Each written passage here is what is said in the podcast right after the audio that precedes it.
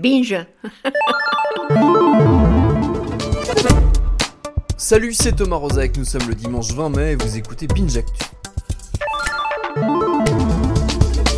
L'actu du jour, c'est évidemment Cannes et sa cérémonie de clôture, dont le haut fait certainement restera le discours d'Asia Argento, l'actrice invitée à remettre le prix d'interprétation féminine et qui n'a pas mâché ses mots pour en quelque sorte confirmer en pleine lumière le tournant dans les mentalités que représente l'affaire Weinstein. S'adressant au public, le regard perçant, elle a déclaré Parmi vous, il y a des gens qui ont eu un comportement indigne envers les femmes, et nous, nous savons qui vous êtes, et nous n'allons pas vous permettre de vivre dans l'impunité. Ça a dû serrer très fort des fesses dans la salle, et c'est un peu tant mieux si ces grands moments de courbettes obligatoires que sont ces cérémonies commencent à muscler un peu le ton dans ce registre, on devrait pas trop s'ennuyer dans les années à venir. Par contre, si on peut arrêter d'inviter Roberto Benigni, ce serait sympa. Merci.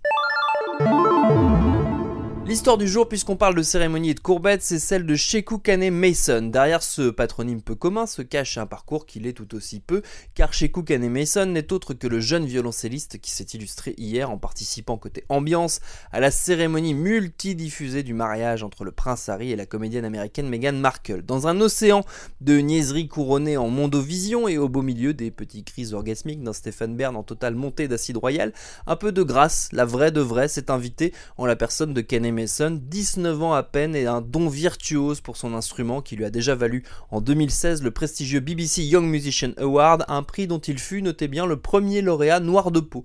Alors le voir ainsi convié à la noce, comme on dit, outre la qualité époustouflante de sa performance, c'est tout de même un peu la classe.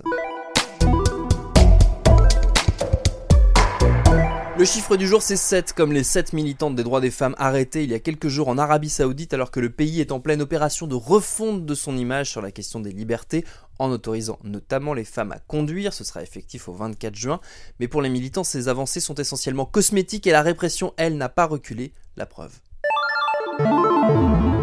La punchline du jour, c'est celle-là. Vice, c'est devenu l'image que les gens de 40 ans se font d'un média de gens de 20 ans.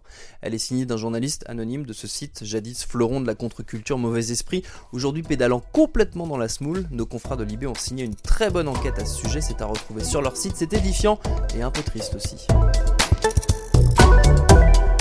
A demain pour une autre actu. Binge.